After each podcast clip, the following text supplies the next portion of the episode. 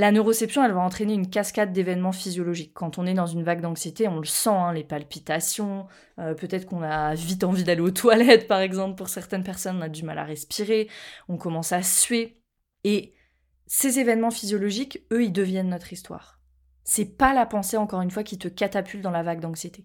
Le phénomène, il a commencé bien, bien avant.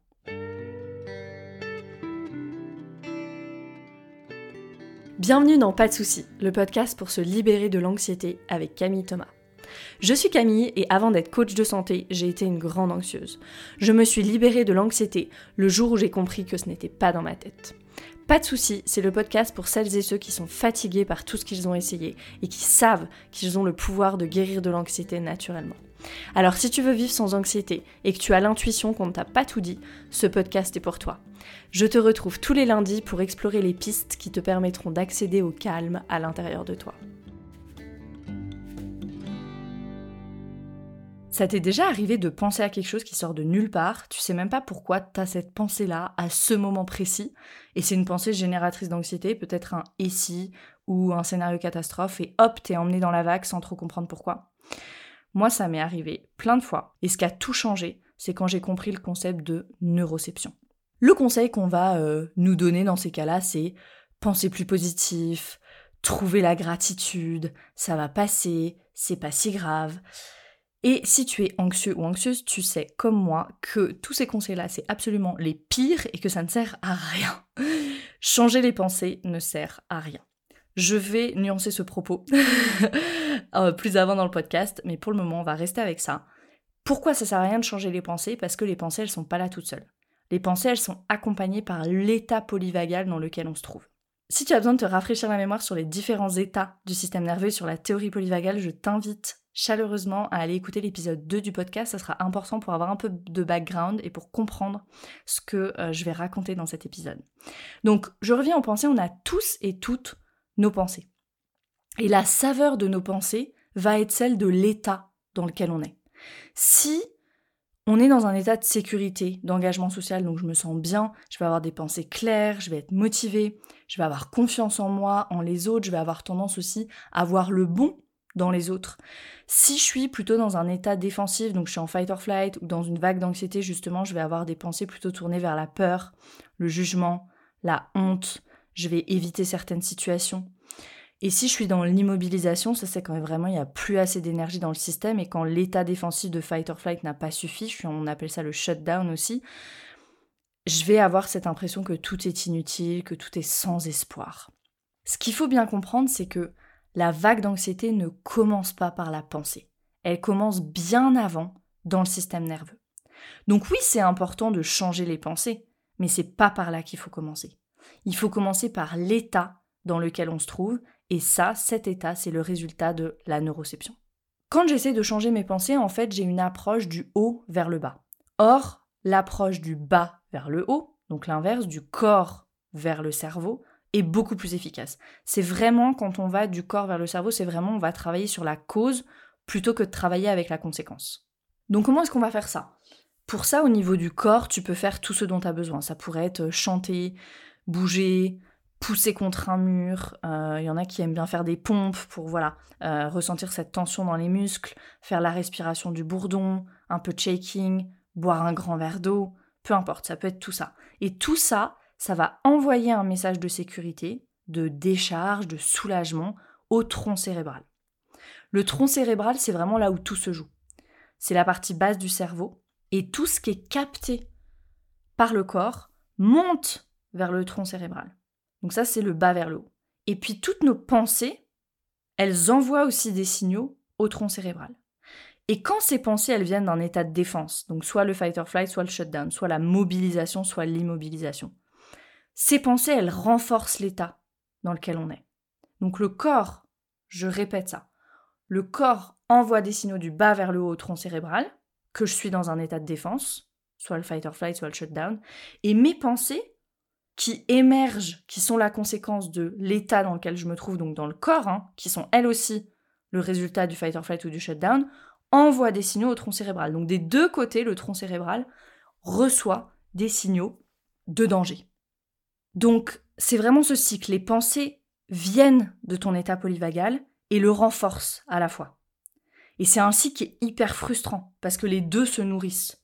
C'est un petit peu l'œuf ou la poule, on ne sait plus par lequel commencer. Et c'est là qu'on se sent coincé. Donc j'en arrive à ce que c'est la neuroception.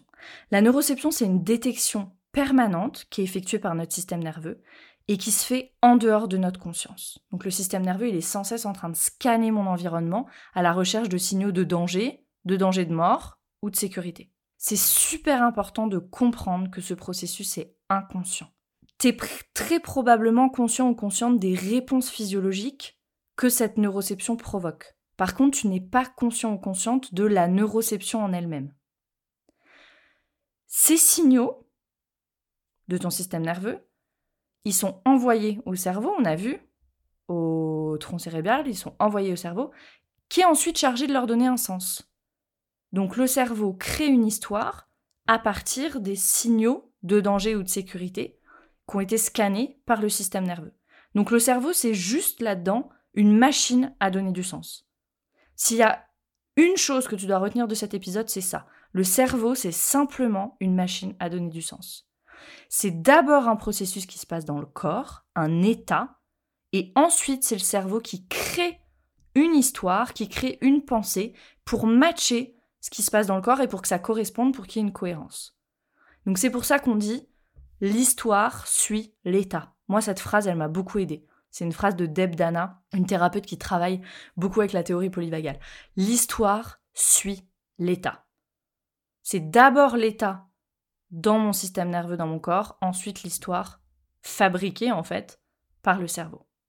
Donc ici, je t'invite à te poser quelques questions pour commencer à prendre conscience de ce qui est à l'œuvre ici. Regarde un petit peu ton environnement, peut-être là en ce moment dans la pièce où tu es, si tu es en voiture, ne fais pas cet exercice. Qu'est-ce qui constitue un signe de danger ou de sécurité à l'intérieur de ton corps? Qu'est-ce qui constitue un signe de danger ou de sécurité dans l'environnement? Qu'est-ce qui constitue un signe de danger ou de sécurité entre toi et une autre personne? Moi j'aime bien prendre mon exemple personnel parce que je trouve que c'est toujours le plus parlant, puis c'est plus parlant d'avoir des exemples. Donc par exemple, moi, dans mon corps, je vais me sentir en danger quand j'ai froid, quand j'ai faim, quand j'ai des tensions dans les muscles. Par exemple, moi, mon psoas, il est souvent tendu.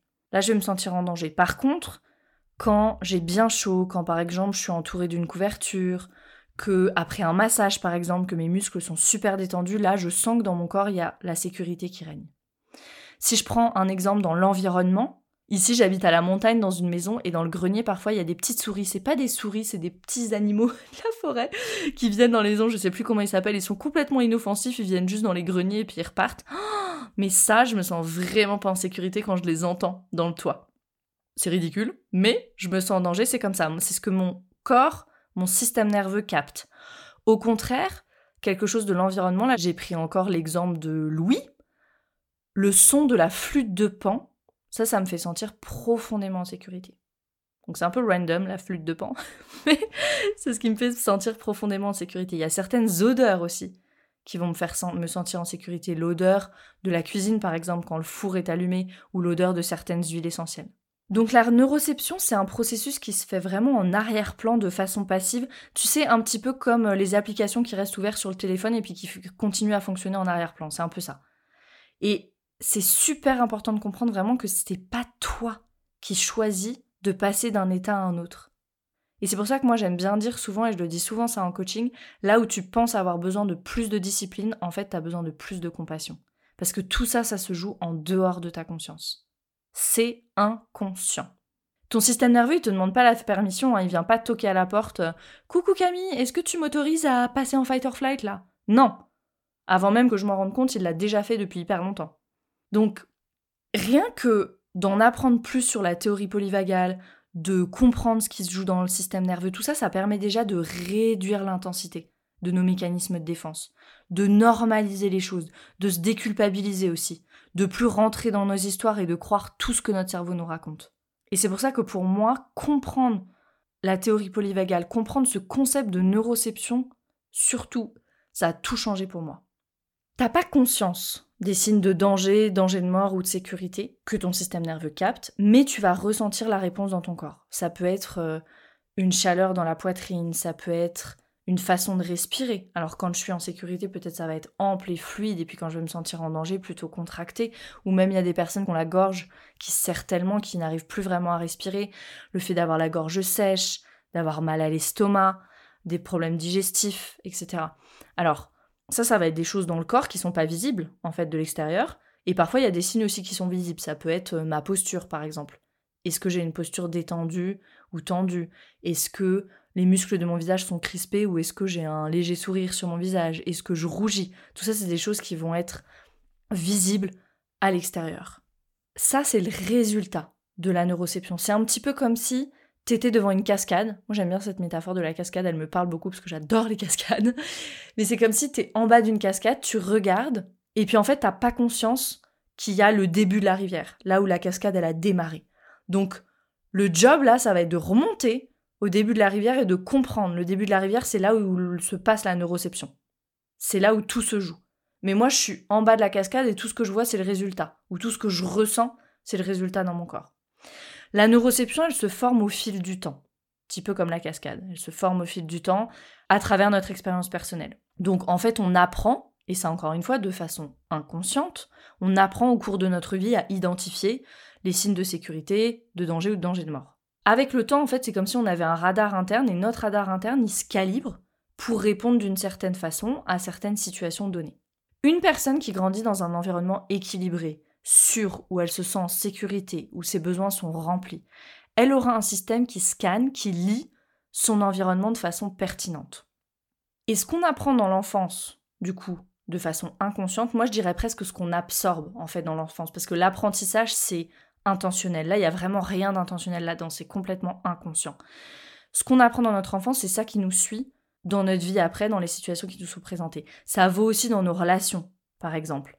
Ce qui est très intéressant dans les relations, c'est la théorie de l'attachement de John Bowlby, qui dit que l'enfant dont les besoins sont remplis dans l'enfance développera un attachement sécure. Donc on dit il pourra s'attacher en fait aux autres personnes de façon sécure. Ça veut dire quoi? Ça veut dire ne pas se sentir en danger dans les relations, ne pas euh, éviter les relations où euh, on a besoin de s'engager, etc. D'avoir quelque chose de très équilibré dans les relations, où il développera un attachement qui n'est pas sécure. Alors après il y a plusieurs types d'attachement dans le pas sécure, mais je pense que je ferai un épisode de podcast euh, spécifiquement sur la théorie de l'attachement parce que c'est très très intéressant et c'est très complet.